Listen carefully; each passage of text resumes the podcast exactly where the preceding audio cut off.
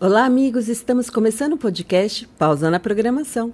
Eu sou Rosane Coutinho e no programa de hoje eu vou conversar com a Lívia Moreira da Microsoft. Lívia, muito obrigada que você está aqui com a gente hoje. Imagina, Ron, um prazer. Vou apresentar oficialmente a Lívia para vocês.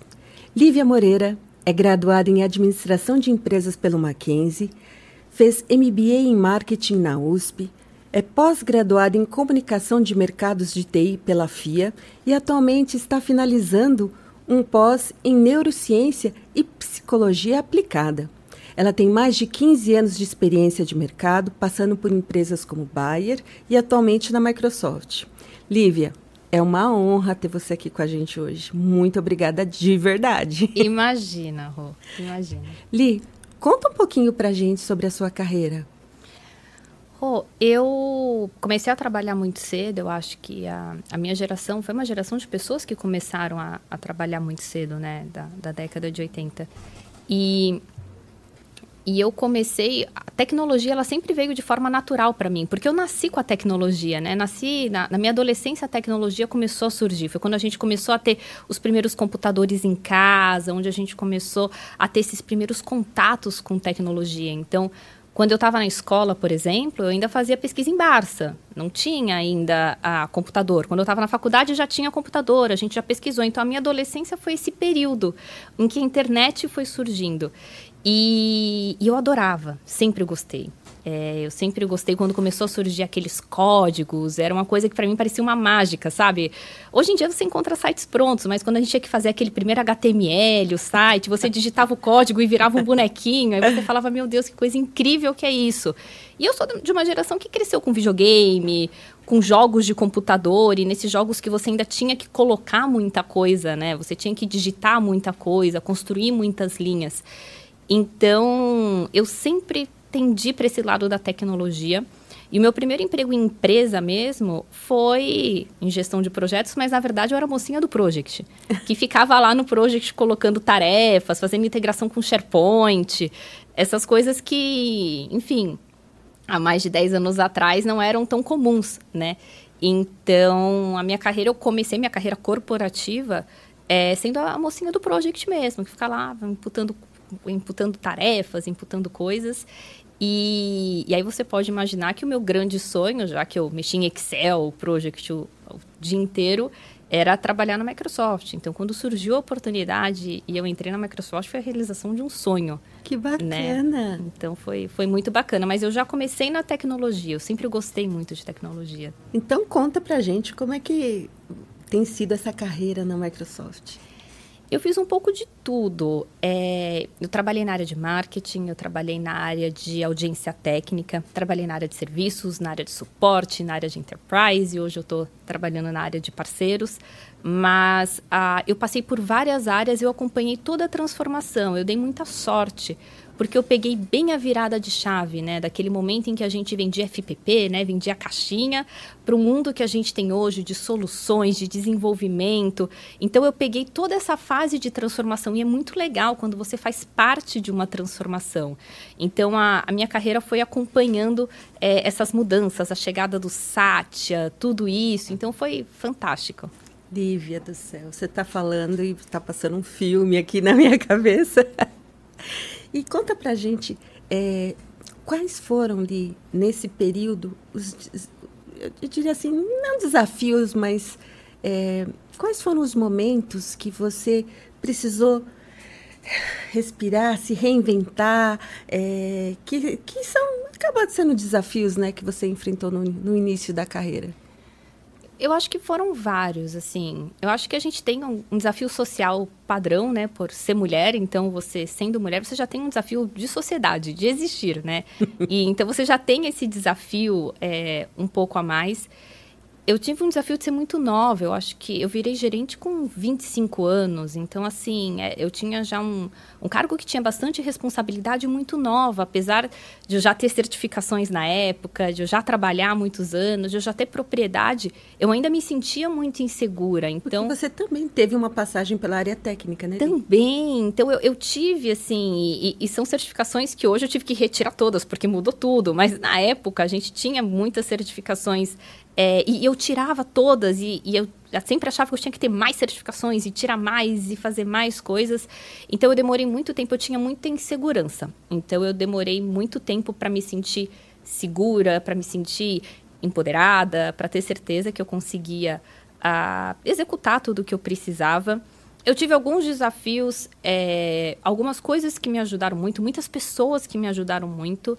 E quando eu tinha, eu já trabalhava na Microsoft, quando eu tinha uns 24 anos, eu fiquei muito doente também. E, e ficar doente, se não fosse uma coisa tão horrível, foi muito bom para mim, né? Eu tive linfoma, perdi cabelo, perdi cílios, sobrancelha, tive que fazer um transplante, fiz muita quimioterapia. E aí, quando eu sarei, eu me senti muito maravilhosa, porque eu falei, gente, se eu não morri, agora é a minha hora. Nada mais pode me parar, gente. Já se prepara, mundo.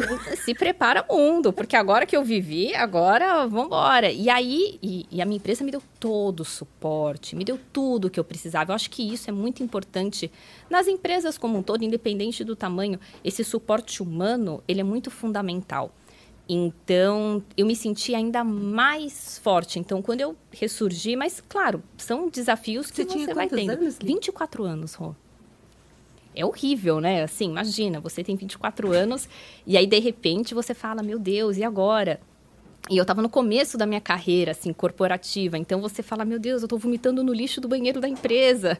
Então, aí chegou uma hora que eu já estava vomitando no lixo da minha baia. E a minha empresa me deu, claro, todo o suporte que eu precisava, tudo que eu precisava. Eu trabalhei até quando eu podia. Eu até pedia para trabalhar, mas eles não, agora chega, agora vai, agora não pode mais.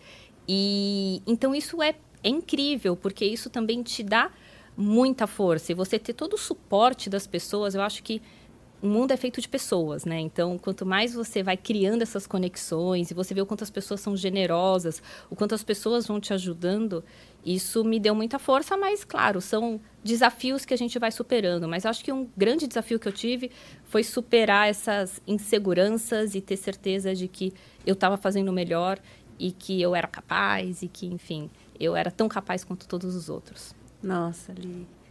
Que depoimento maravilhoso. Imagina. Que depoimento. Eu, eu não sabia, não sabia. Ai, Obrigada por imagina. você compartilhar isso com a gente. Imagina. E, nessa época que você começou, hum. é, você falou que tinha esse desafio, né, uhum. de ser mulher. É, quem eram as pessoas naquela época que te inspiraram? Né? Até para honrar sim, essa história. Sim. É, eu tive muitas pessoas inspiradoras na minha vida, né? Tanto profissional quanto, quanto pessoal. Mas é, eu acho que eu tenho uma questão muito humana. Então, eu me inspiro muito em pessoas que pode parecer meio clichê, mas que fazem o bem. Assim, eu brinco que não que ser rico seja fácil, mas assim, ganhar dinheiro você, ah, fiquei milionário, bilionário. A gente tem muita gente fazendo isso. Mas quantas pessoas a gente realmente tem que estão fazendo alguma coisa pela sociedade?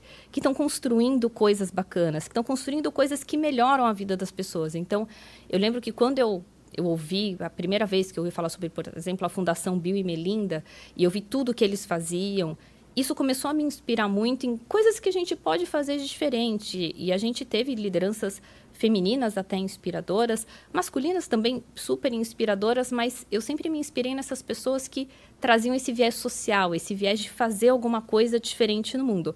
Tanto no mundo corporativo quanto no mundo pessoal. Eu me inspiro muito em pessoas que dedicam o tempo delas e até o tempo, seja desenvolvendo soluções, ou até o tempo mesmo delas dando treinamento, fazendo coisas que vão melhorar a vida das pessoas. Então, eu tenho exemplos na minha família, tenho exemplos na família do meu marido, eu tenho exemplos até dentro da própria empresa que eu trabalho de pessoas que dedicam muito tempo delas em capacitação, em treinamento, em realmente ajudar as pessoas a mudar de vida, então, esse é o tipo de gente que me inspira. Não que você ser bilionário não seja super bacana, mas o que me inspira mesmo é ver gente fazendo bem, é gente contribuindo para a sociedade. Nossa. Li, é, muita coisa aconteceu, né? Acho que na vida da, da Lívia Moreira, né? E dentro da Microsoft você passou por várias áreas, né? E uma área que recentemente, recente, né, uhum. anterior a que você está uhum. hoje, era a área de enterprise, Sim. né, que, vo que você atuava. É, eu imagino que a área de enterprise Uhum. Eu não conheço muito da área de enterprise, uhum. mas eu imagino que é maravilhosa, aqueles clientes, né, gigantes, tal. Como é que era? É, muito legal, porque você. Eu, atendi de diversas formas, né? Seja com serviços, depois seja fazendo conexões de, de, canais de parceiros. É muito legal porque você consegue ter muita profundidade no cliente. Eu acho que isso é um, é um super diferencial. Você tem um time muito grande e você consegue ter muita profundidade no cliente. Então você consegue entrar cada vez mais nas áreas de negócio do cliente. É claro que você sempre tem parceiros é, te apoiando, parceiros. É uma, a Microsoft é uma empresa que trabalha com canal, né? vive de canal, respira o canal. É, mas dentro da área de enterprise você tem uma profundidade diferenciada. Então você consegue ter uh, esse acesso a áreas diferentes, a fazer planejamentos diferentes, a engajar parceiros de formas diferentes. Então é, é muito bacana, mas eu destacaria essa profundidade que a gente consegue ter. É, até porque são menos clientes, né? Bem menos. Então você consegue. Nossa, que legal. E, e, as necessidades do cliente enterprise, como é que você entende? São parecidas com o, o cliente SMB? Assim, é curioso isso, porque há cinco anos atrás, quando eu, eu trabalhava com os clientes de enterprise, as necessidades eram umas. As necessidades, elas eram necessidade de transformação, necessidade de transformação de nuvem. E o mundo virou de ponta cabeça né, nos últimos anos. Então, as necessidades que eles têm hoje são muito diferentes das necessidades que eles tinham antes. Então, a gente tem até uma pesquisa da World Economic Forum recente que perguntou para as grandes empresas, né, não, não só da Microsoft, mas as grandes empresas do mundo, quais são os desafios que eles enxergam. E é muito curioso, porque a gente viu segurança cibernética em primeiro lugar, depois capital humano, né, essa questão de diversidade. E em terceiro lugar, macroeconomia, os desafios geopolíticos, macroeconômicos. Isso é muito curioso. Não que segurança já não fosse uma prioridade, mas a gente viu ao longo dos anos a evolução da tecnologia e como a segurança passou a se tornar o top of mind de todo mundo e como que a gente precisa construir ambientes seguros, como que a gente começa a, a fazer a segurança de todos os dados, porque agora a gente tem esse avanço da tecnologia e que precisa vir acompanhada de uma série é, de cuidados. E aí, em segundo lugar, você vem um capital humano e aí a, a, dificuldade que hoje até as grandes empresas têm, que é, é, compartilhado com as pequenas empresas, de gestão de pessoas, de retenção de talentos. A gente viu muita gente na pandemia mudar de vida e a pessoa falar, eu não quero mais nenhum trabalho que não seja remoto. E as pessoas indo morar. A gente viu aquela debandada por interior, a gente viu pessoas indo para outro, outros países, as pessoas ressignificando a vida delas. Então, você, como que eu continuo atraindo essas pessoas? Como que eu retenho essas pessoas? Então, esse passou a ser um grande desafio. E o terceiro, e de verdade, para mim o mundo virou de cabeça para baixo, são esses desafios macroeconômicos, geopolíticos, coisas que a gente não imaginava mais. Então, quem imaginava que a gente ia ter guerra de novo? Meu Deus, a gente tem uma guerra acontecendo ainda. Quem imaginava que o juros dos Estados Unidos ia estar do jeito que está? Assim, coisas que a gente tinha, entre muitas aspas, como certezas, foram completamente mudadas. Então, a gente vive num mundo em que as prioridades mudaram não só para esses grandes clientes, mas para todo mundo. A gente começou a ter desafios maiores, desafios diferentes, e a gente passou a questionar coisas que a gente tinha como certeza. Olha, é, essa reflexão ela é tão, tão importante, né, Li? Porque é, eu, eu, vejo você agora, né? É, que nem você fez uma mudança de atender cliente, usuário final, né, na área de enterprise, e você moveu para o time de parceiros. Eu, particularmente na época, estava na distribuição, achei maravilhoso. Porque ter a Lívia no dia a dia, se vocês não têm noção de como ela acrescenta na vida da gente, não só pessoal, mas profissional também. É, Li, como é que é, é o seu dia a dia como PDM? É maravilhoso. Assim, aí eu vou, e, é, e é curioso, assim, o meu marido, ele teve empresa durante mais de 20 anos. E eu vi o desafio que é você empreender no Brasil. Quem empreende no Brasil é herói. De verdade. Assim, os desafios que você tem de gestão de funcionário, de, ele era ele trabalhava com outro fabricante, mas de relação com o fabricante, de imposto, governo, taxa, você é, entre aspas, bombardeado por todos os lados. Então, você empreender no Brasil é muito difícil. E aí eu olhava para ele, olhava o fabricante que atendia ele, não, não, não fazendo nenhum, nenhum demérito de outros fabricantes, mas eu falava, gente, ninguém está ajudando ele. quem vai ajudar esse homem, pelo amor de Deus, né? Socorro, alguém me ajuda, assim. Porque a gente tem muitos desafios no dia a dia. E aí, quando eu tive a oportunidade de trabalhar na área de parceiros, eu tinha muito claro para mim, eu falei, gente, eu quero ajudar o máximo de pessoas que eu puder. Eu tenho muito isso, né? Eu falei, eu acho eu acredito muito em tecnologia humanizada, né? Então, da tecnologia funcionando em prol da gente tornar a vida das pessoas melhores, das pessoas, eu estou falando dos clientes, mas também dos parceiros, das pessoas dos, dos parceiros. Então, o meu dia a dia, ele é muito baseado nisso. É claro que o que é um, um, gerente de parceiros? Né? Uma pessoa que alinha as prioridades do fabricante com as prioridades de uma outra empresa, que é o parceiro, né? Nossa, então, você falando assim parece fácil. É... E é, e é, curioso, porque não é fácil, porque são empresas diferentes. E eu acho que a grande sacada, o grande segredo, é você entender que cada empresa tem um superpoder. Então, assim, e é identificar quais são os objetivos daquela empresa e objetivos de forma geral, de pessoas, de negócio e até dos próprios acionistas ou do, do, próprio sócio, né? Quando você tem um sócio, quando você tem um board, então quais são as metas que eles querem atingir de todas as formas? E aí como que eu conecto isso com as metas do fabricante? E aí precisa ser uma relação onde todo mundo ganhe. E às vezes não vai ser 50-50 sendo super sincero, às vezes vai ser 60, 40, às vezes vai ser 40 aqui, 60 lá, e a gente vai trocando, mas o importante é, precisa estar tá bom para todo mundo. Todo mundo precisa estar tá saindo de um momento em que eu estou agregando. Então, o meu dia a dia é fazer essa conciliação e apoiar com que eles atinjam os objetivos deles e como fabricante é dar o guidance do que eu enxergo como futuro. E a gente conversando junto, definindo essas sinergias, encontrando esses pontos de intersecção. Você falando parece muito fácil e eu sei que que você faz isso com tanta maestria que você ganhou um prêmiozinho aí, né, Li? Imagina, ganhei, eu fiquei super feliz. É, Prêmiozão, né? Foi, foi. Eu ganhei um Gold Award, mas foi muito baseado até no lançamento do CSP em reais. Então, a gente trouxe um, uma moeda local é, para os nossos parceiros fazerem negócio. E é muito legal quando você é reconhecido. Acho que é muito importante. Vamos levantar as mãos nessa hora, agradecer a Deus. Acho que os parceiros entendem do que eu estou falando, né? CSP em reais. Foi, assim, foi, foi um trabalho muito de equipe, foi um trabalho da liderança Microsoft que estava envolvida naquilo, foi um trabalho de, de orquestração de muitas pessoas, área de finanças, área de impostos, muita gente trabalhou para a gente fazer isso.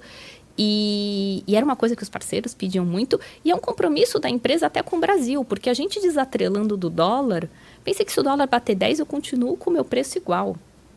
Então, assim, é um compromisso que a gente firmou com os parceiros, com o país. Então, boa parte desse prêmio foi de todo esse projeto, de tudo que a gente fez para tornar isso realidade. É, e eu acho que é muito importante quando as empresas reconhecem o, o que a gente faz. É muito legal você ser reconhecido. Eu acho que as pessoas às vezes falam de salário, falam de bônus, falam de uma série de coisas, mas eu acho que esse reconhecimento que a empresa dá para o colaborador, ele é fundamental. E ele dá essa energizada a mais. Mas foi incrível, foi muito bacana. é, é ótimo. Li, você falou sobre eh, alinhar né, prioridades, expectativas, mas eh, como que a gente aterriza um pouco mais isso?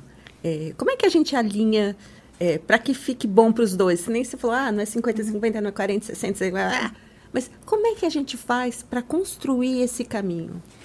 Eu acho que a gente precisa ter objetivos claros. Eu gosto muito de objetivos claros. A gente precisa saber para onde a gente quer ir.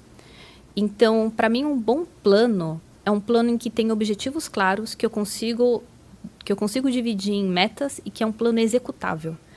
E aí, compartilhando, eu já vi planos de verdade de 60 slides, slides animados, maravilhosos, falta só uma maquete, aquela coisa incrível, mas que ele não é executável, que aí você vai no dia a dia e você não consegue executar. E aí quando você olha um plano, que às vezes é até um plano mais simples, e você, ele é mensurável, eu tenho um objetivo claro, eu tenho metas, eu sei quem vai fazer, o que vai fazer, com que tempo vai fazer, a mensuração que eu consigo ter daquilo, eu consigo ter um plano bem sucedido, eu consigo ter um plano vencedor. E eu sei que é muito complicado criar, mas não complicado, mas assim, é, exige um tempo você criar, e por isso que a gente cria sempre a quatro mãos, porque a gente precisa definir sempre. É a primeira coisa que eu penso, que é aonde você quer chegar. Se você não sabe onde você quer chegar, essa é a primeira coisa que você tem que pensar. A gente tem que saber onde a gente quer chegar. E a partir disso, a gente vai desenvolvendo. Mas você precisa ter um objetivo claro. Você tem que saber para onde você quer ir. É, é o essencial. Olha, eu diria para vocês que estão ouvindo ou assistindo a gente que esse é uma, essa é uma das partes mais importantes dessa conversa, porque a Lívia é especialista é, nisso que a gente está falando. E essa parte de construir um plano, ele pode levantar a sua empresa, levar a sua empresa para um próximo nível. E a Lívia é uma das pessoas mais especialistas que eu conheço nessa área. Então, presta atenção nisso que ela, que ela falou. Volta. Escuta de novo. Vai por mim. Confia na mãe. Ali, é, é, a gente falou né, da construção de planos tal, mas na sua opinião, o que, que uma revenda moderna precisa ter? Ela não pode deixar de ter. Eu acho que pensando em revenda moderna, eu penso até numa revenda vencedora, né? O que, que uma revenda vencedora para mim é? E aí eu vou, eu tenho uma opinião muito impopular que eu vou dividir com você e conta, que é super conta. impopular. Eu detesto o nome revenda. Eu falo esse nome o dia inteiro, mas eu detesto esse nome. Porque para mim, revenda tem esse sentido de você pegar uma coisa e revender. Então, assim, ah, eu peguei uma caneta, coloquei uma margem e revendi. Peguei essa caneca, peguei uma margem e revendi. Peguei um office, peguei, coloquei minha margem e revendi. E eu acho que essa não é uma revenda vencedora. Para mim, uma revenda vencedora é alguém que agrega. É alguém que pega o que eu construí, o que eu estou provendo de tecnologia como fabricante, constrói alguma coisa em cima, seja uma solução, seja um serviço, e aí posiciona. E, e por que isso? E eu tenho várias dessas conversas, é, são conversas que eu tenho diárias. É, eu fico muito sujeito, se eu só compro uma coisa, coloco uma margem e revendo, eu fico muito sujeito a preço. Sempre tem algum gerente que ficou louco. Sempre vai ter isso. Sabe, o gerente ficou louco, agora é tudo preço de banana. E aí você vai perder por preço. Porque se o seu business é pegar uma coisa, colocar uma margem e revender, assim, você não você não vai conseguir ter, ter um business bem sucedido. Então, qual que é a grande sacada? É você construir em cima de tecnologia. É você pegar o que o fabricante te dá e colocar um diferencial, trazer um valor agregado. E esse valor agregado pode ser uma coisa disruptiva, pode ser uma coisa disruptiva. O que é uma coisa? Não disruptiva, mas coisas que a gente vê, e aí eu, se você me permite, eu vou dar alguns exemplos, mas assim, quando eu vou para um varejista e eu ajudo ele a melhorar a gestão de estoque dele, quando eu vou para uma financeira e eu ajudo a melhorar a forma como ele faz análise de crédito e eu torno ela mais ágil, quando eu vou para um agro e eu ajudo ele a economizar mais água, vamos inclusive ajudar o meio ambiente pessoal. Então, assim, através, através da tecnologia, eu consigo fazer essa modificação. Quando eu vou para um escritório de advocacia e eu consigo ajudá-los a, a, prever, às vezes, resultados e, e, coisas comuns de processos. Então, a gente tem hoje soluções que ajudam a fazer isso, a falar, olha, geralmente esse tipo de processo você tem esse tipo de resultado. Então, fazer essas análises preditivas, eu consigo pegar diversos setores e construir soluções em cima. Eu posso pegar uma manufatura, colocar um IoT numa máquina para prever quando que ela vai quebrar. Então eu consigo desde criar soluções assim até soluções de adoção. Então é, não é uma, uma ciência de foguete que você não precisa criar sempre uma ciência de foguete, mas como que eu, por exemplo, pego e eu agrego para o cliente que eu vendi um serviço de adoção para ele usar bem o que ele já comprou? Como que eu consigo pegar um cliente que eu vou também revender um, um, um produto e eu coloco um suporte para ele diferenciado? Como que eu ajudo ele a automatizar as coisas deles? E aí é super importante que os parceiros também tenham esse tipo de automação. A gente não pode ser né, uma casa de ferreiro. Então, assim, como que o próprio parceiro também sai do Excel, sai do Excel no sentido de usem Excel, Excel é maravilhoso, mas eu consigo colocar um Power BI como que eu consigo criar coisas novas? Como que eu consigo colocar dentro de um Dynamics? Como que eu consigo fazer coisas nesse sentido? Ser mais eficiente, né? Para eu ser mais eficiente. Não é só da porta é para fora, né? Também ser eficiente da porta, da porta para dentro. dentro. E para eu me posicionar para os clientes, eu também preciso ter esses exemplos. Então, como que eu saio? Eu acho que uma revenda vencedora é essa É a revenda que consegue sair de pegar e revender e ela consegue agregar serviço, ela consegue agregar uma solução, ela consegue fazer com que o cliente olhe para ela e fale: nossa, ele realmente, esse parceiro está me ajudando, está endereçando as minhas dores de negócio. Li, e se você tivesse que fazer uma aposta, eh, que área de solução ou que tecnologia você. Adoro apostas. que você acha que as pessoas precisam prestar atenção?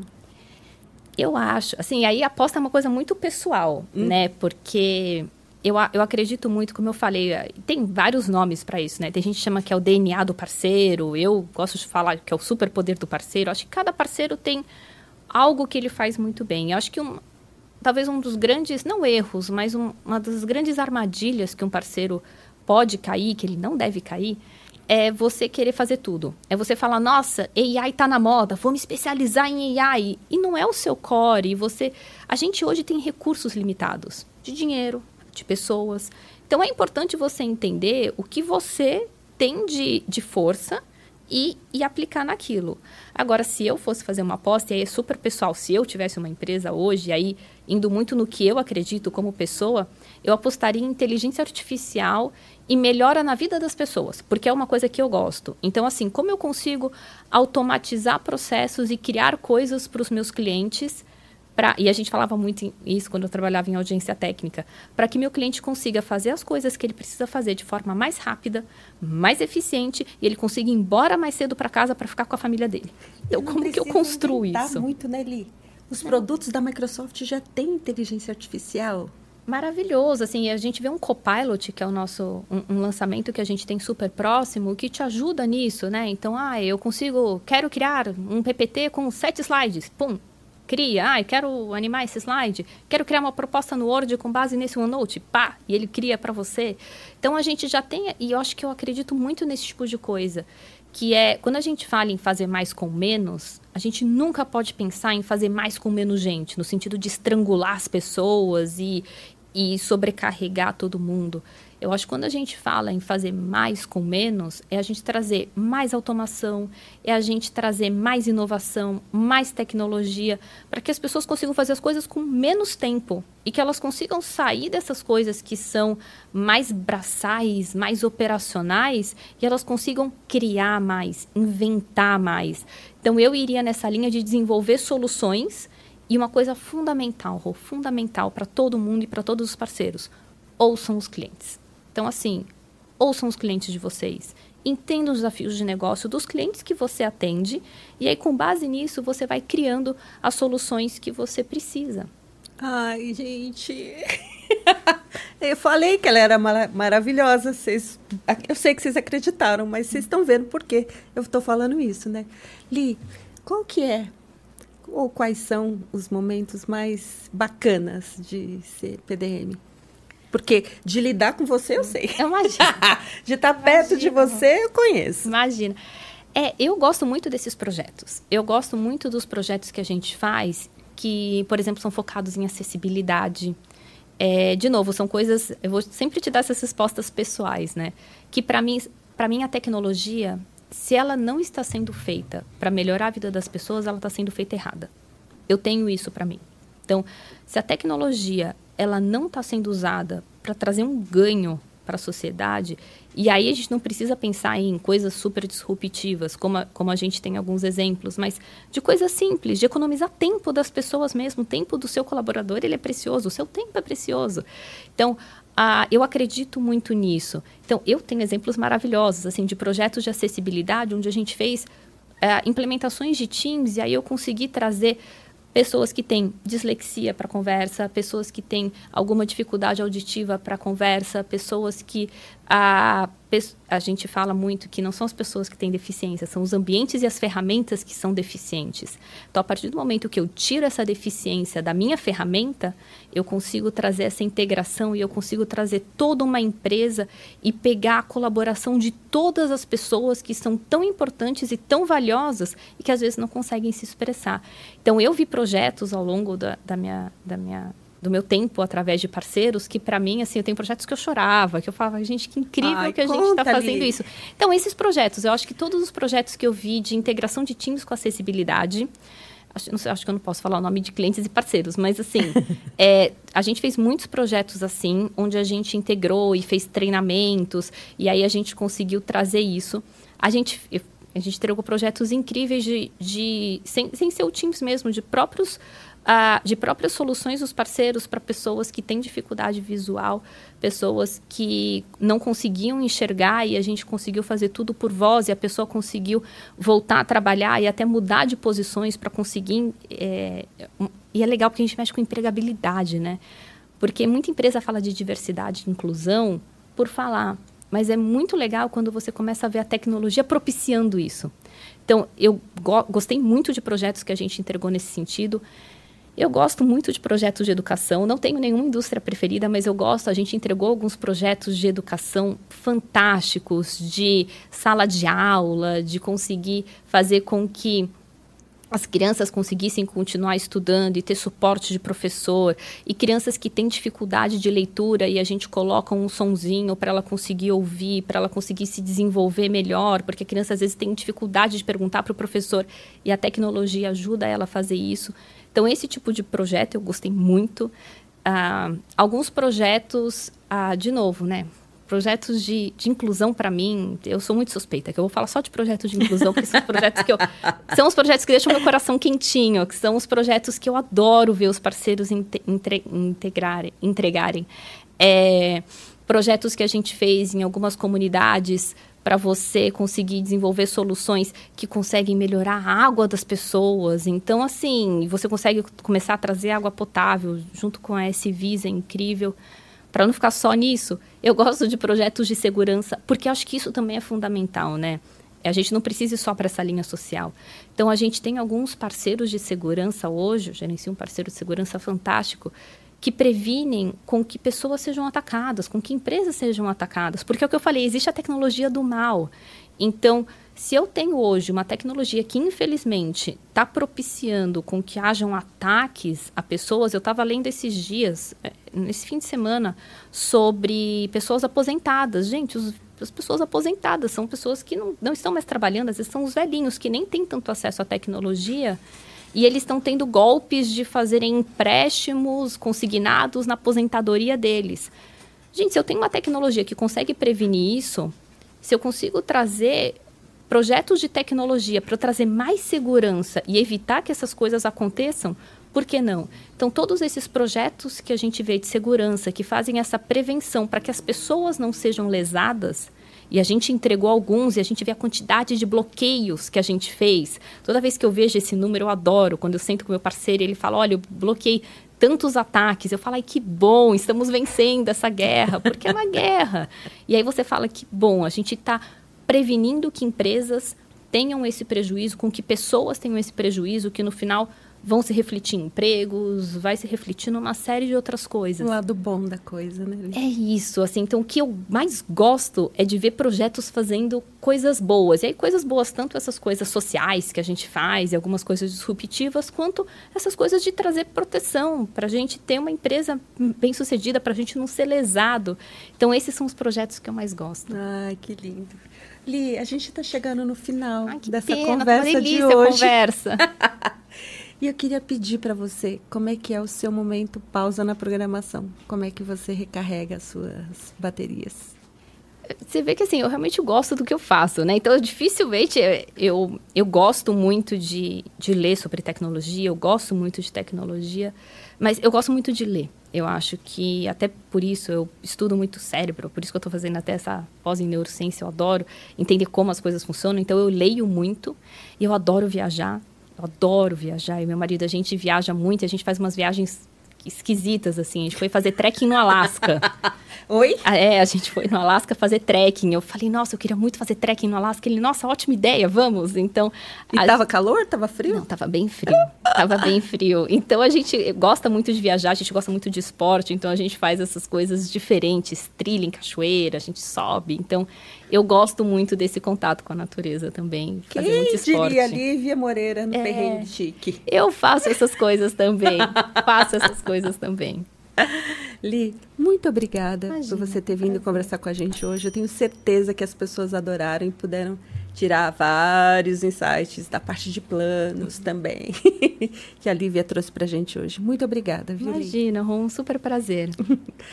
Pessoal, espero que vocês tenham gostado tanto quanto eu. Eu amei, de verdade. Obrigada. Tchau, tchau.